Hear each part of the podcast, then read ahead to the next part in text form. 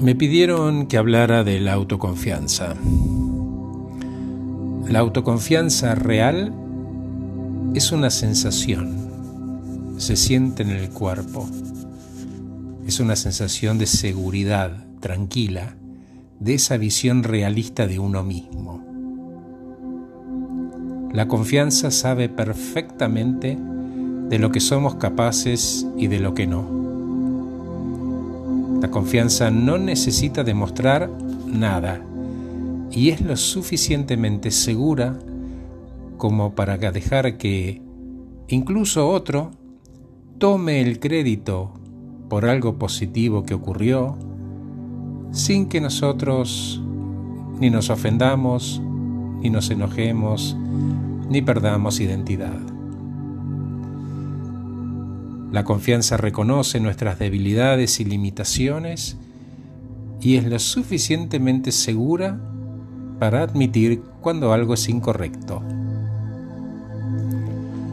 Para poder confiar, necesitamos una razonable expectativa de que aquello en lo que se puede confiar no va a fallar. Todos tenemos la capacidad de aún comenzar a confiar en las cosas o en las personas con las que no estamos familiarizados. ¿Cómo?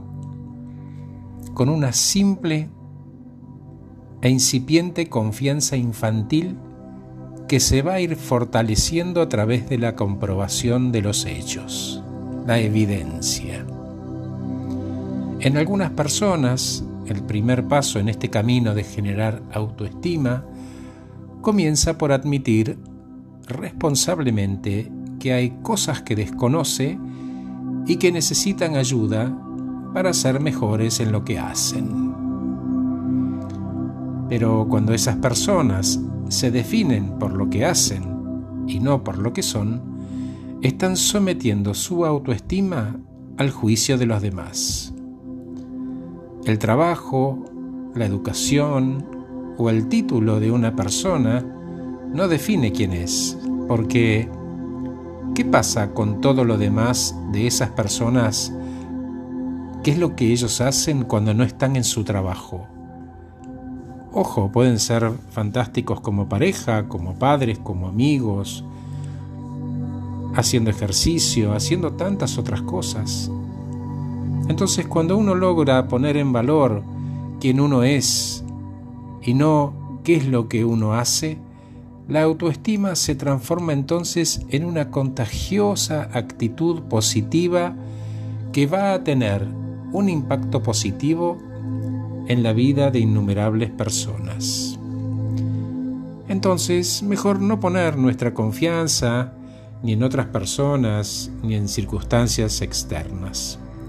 Porque, al igual que las emociones, las personas y las circunstancias cambian, son inestables y no podemos encontrar estabilidad en algo que es inestable. Nos conviene entonces anclarnos a la verdad sólida e inamovible de quienes somos en realidad.